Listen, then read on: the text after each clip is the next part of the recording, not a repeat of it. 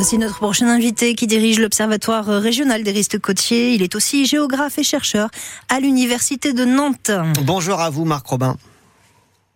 Bonjour. Merci d'être en direct avec nous. On attend de forts coefficients de marée à partir de demain et tout le week-end sur le littoral de Loire-Atlantique et de Vendée. 109 dimanche, 110 lundi. Une deuxième vague, si je puis dire, est aussi attendue dans un mois avec 116, ce qui est quand même très rare, euh, le 12 mars. Est-ce que notre littoral, fragilisé par l'érosion, peut encore supporter de tels coefficients? En effet, euh, on a de gros coefficients qui arrivent ce week-end et dans un mois. Euh, le littoral peut supporter de forts coefficients à condition qu'il n'y ait pas une concomitance entre ces grandes marées et de fortes tempêtes. Mmh. C'est là toute la question. Et donc, effectivement, si les deux sont mêlés, c'est-à-dire que si on a gros coefficients et euh, bourrasque de vent et tempête, comme on a pu le voir, euh, par exemple, euh, lors de, du passage de la tempête Kiran, il peut y avoir des conséquences, euh, des dégradations, des digues qui cèdent?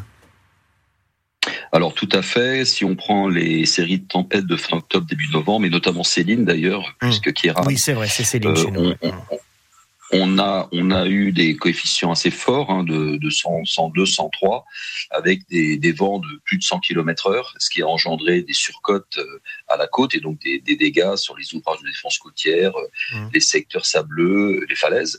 Euh, là, ce qui nous arrive euh, lorsqu'on regarde les, les prévisions de, de, des modèles de, de Météo France, euh, c'est pas du tout le cas. Hein. On, on, aura un, un peu de vent dimanche et on, on, est là sur des, de, de, très forts coefficients. Les plus forts coefficients étant lundi, mais on n'a pas de tempête d'annoncer. Mmh. Il y aura un peu de mer, effectivement un peu de houle, mais euh, a priori, il ne devrait pas y avoir de, de dégâts supplémentaires ou trop importants. Est-ce qu'on a déjà pu euh, dresser un, un bilan des, des, tempêtes de la Toussaint et notamment de Céline sur, sur le trait de côte? Est-ce qu'on observe un, un recul d'une tempête à l'autre ou est-ce que c'est un phénomène qui s'observe sur une durée plus longue?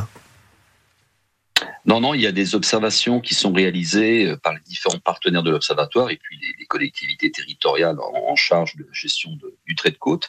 Donc un, retour finalement a été effectué suite aux différentes tempêtes qui a montré euh, en différents endroits du, littoral régional effectivement des reculs dans des secteurs euh, de dunes par exemple jusqu'à 4, 5 et même 6 mètres sur certaines communautés de communes. Quelques falaises aussi qui ont été fragilisées à la base et puis des ouvrages qui ont lâché dans les zones basses, hein, dans, dans les marais euh, maritimes, euh, donc euh, et, euh, engendrant des, des, surverses et puis des, des, submersions localisées. Donc ce suivi est réalisé effectivement après chaque série après, de tempêtes. Après chaque série de tempêtes. À 7h30 dans le journal, on était à Saint-Vincent-sur-Jard où le maire a choisi de, de mettre en place du retroussage, hein, c'est-à-dire la pose de galets et de sable côté mer pour renforcer la dune. De l'autre côté, la pose de grands bacs de sable, euh, de grands sacs de sable, pardon. Est-ce que c'est efficace? Alors effectivement, euh, on, les, les, les, principales solutions techniques sur un très très court terme, lorsque un littoral a déjà subi de l'érosion, notamment un littoral sableux, c'est de faire mmh. du retroussage. On ramène du sable à la pelleteuse euh, pour euh, réengraisser finalement le pied de dune et permettre de passer la tempête suivante. Euh, il n'y a pas 50 solutions. Hein. Donc c'est soit du rechargement, soit du retroussage. Vous dites c'est du court terme. C'est forcément, oui, c'est forcément toujours du court terme puisque généralement ces stocks sont redispersés assez vite par les tempêtes qui suivent. Mmh. Mais il faut attendre aussi, parfois, on a des années sans, avec beaucoup moins de tempêtes, et à ce moment-là, les, les, plages et les, les, les pieds dunes se reconstituent progressivement. Donc, il y a une résilience quand même du système, mais lorsqu'on a des successions de tempêtes, effectivement, là, euh, on a des problématiques d'érosion et, et, le retroussage, effectivement, euh, est, la meilleure solution sur un très très court terme. Et on voit qu'on vit quand même dans un phénomène à, moyen terme, euh, long, moyen terme de, de réchauffement, de changement climatique, de hausse du du niveau de l'eau. Si la dune s'efface au fil des années, c'est peut-être toute l'urbanisation qu'il faut être, euh, qu'il faut remettre en cause sur ce littoral. Est-ce que euh, on pense peut-être à des sentiers côtiers qui seront fermés, on pourra plus y aller, mais même au-delà, des expropriations peut-être de certaines maisons?